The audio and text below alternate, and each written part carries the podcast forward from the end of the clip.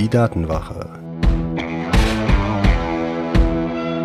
Der Podcast für Sicherheit und Privatsphäre im Internet.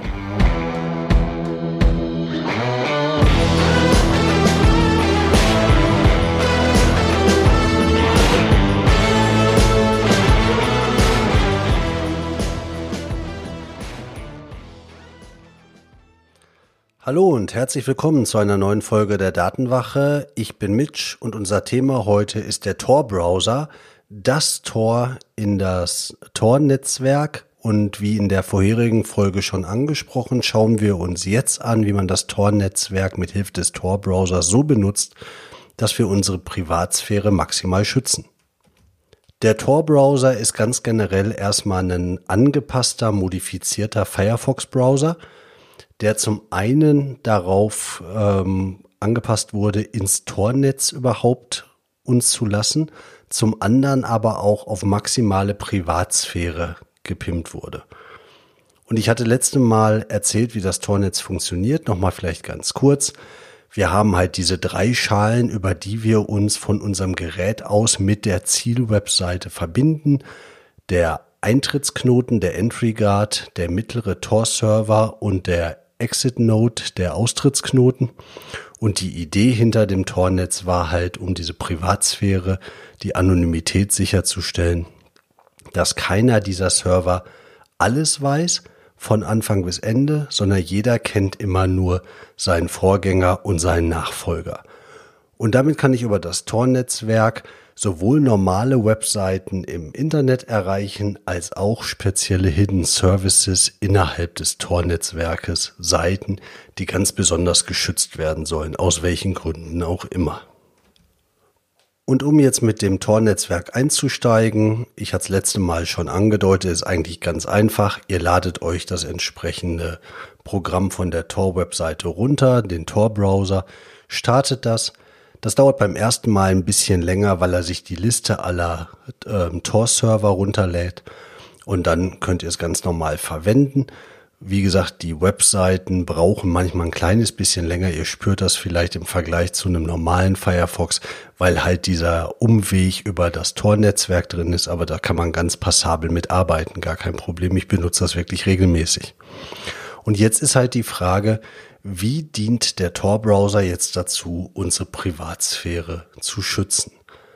Zum einen haben wir natürlich den Punkt, dadurch, dass wir durch das Tor-Netzwerk gehen, sieht die Webseite, die wir besuchen, nicht mehr von welcher Internetadresse, von welcher IP wir kommen. Das ist ja grundsätzlich schon mal gut. Das können wir natürlich ganz schnell wieder dadurch ruinieren, indem wir uns dann auf der Internetseite anmelden. Also quasi anonym zu Facebook gehen, um mich dann bei Facebook anzumelden, hilft vielleicht nicht unbedingt beim Anonym sein.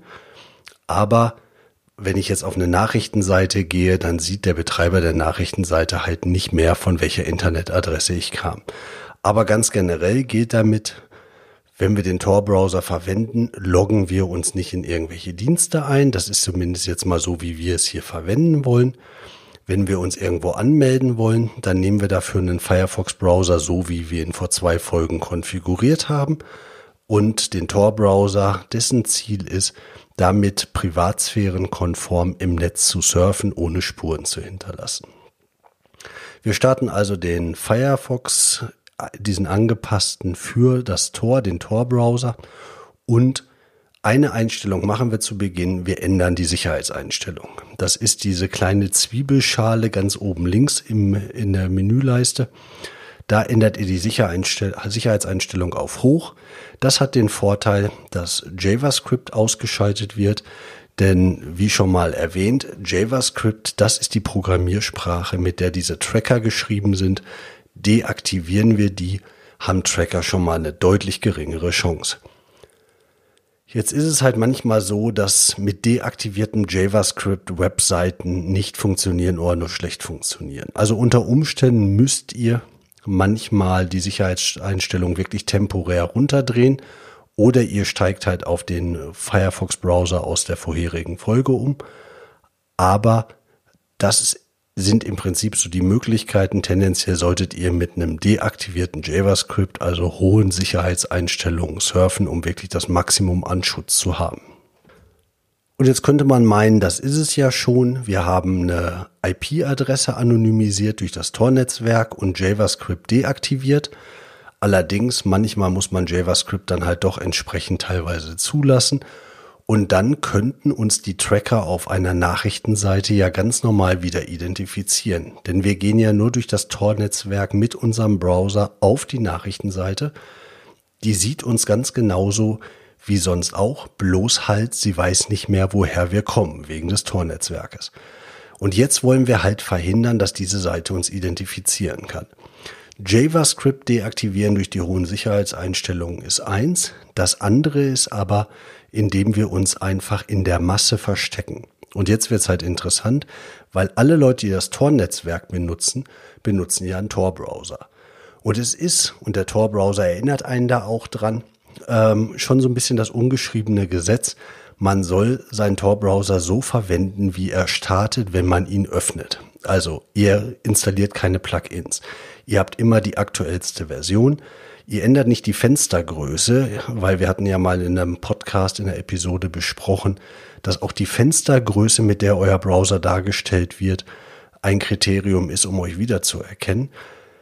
Wenn der Tor-Browser euch sagt, ihr sollt eure Sprache auf Englisch ändern, weil ihr sie zum Beispiel auf Deutsch eingestellt habt, dann macht ihr auch das. Ihr macht alles so, dass euer Browser so standardmäßig ist, wie es halt sein kann.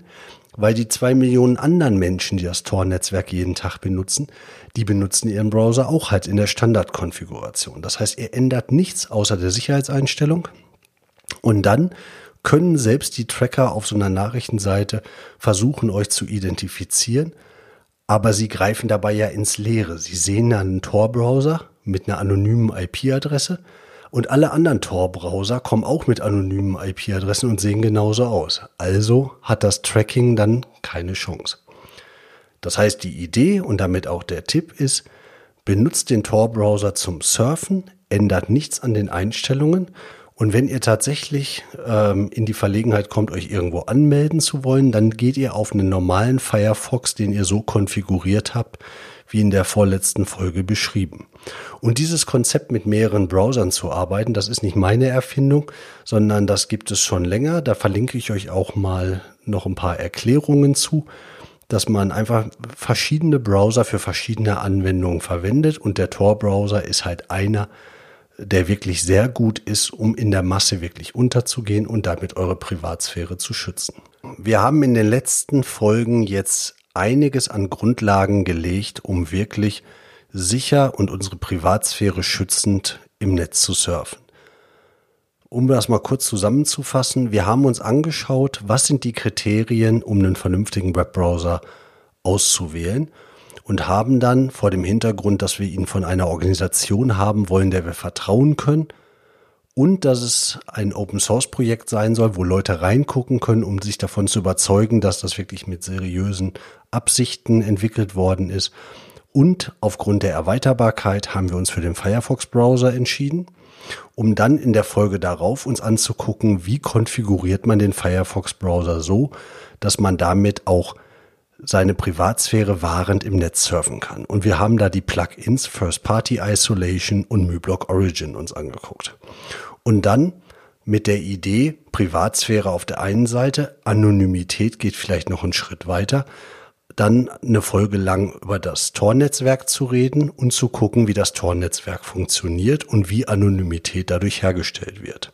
Und jetzt in dieser Folge halt das Werkzeug für das Tor-Netzwerk, den Tor-Browser zu beleuchten und zu gucken, wie setzt man den denn so ein, dass die Privatsphäre dadurch gewahrt bleibt, dass ich mit dem Browser wirklich in der Masse untergehe. Das haben wir jetzt gemacht und damit haben wir einen schönen Werkzeugkasten zusammen von Methoden, um im Netz zu surfen. Und was ihr jetzt habt, sind zwei Browser, die ihr auch nicht als Konkurrenz zueinander sehen müsst, sondern die ergänzen sich halt wirklich. Ihr benutzt den Tor-Browser, so wie in dieser Folge beschrieben, um im Netz zu surfen, all die Sachen zu machen, die euch zu interessieren, zu recherchieren und sonst was. Und wenn ihr dann auf Webseiten stoßt, die entweder nicht funktionieren, weil diese JavaScript-Limitierung halt einfach zu stark ist, oder ähm, wo ihr euch einloggen wollt, dann geht ihr auf den Firefox-Browser so wie beschrieben, so wie konfiguriert und benutzt den. Ich hoffe sehr, das hat euch gefallen, das hat euch was gebracht. Ich würde mich sehr über euer Feedback freuen an mitch.datenwache.de und dann hören wir uns in zwei Wochen wieder. Euer Mitch.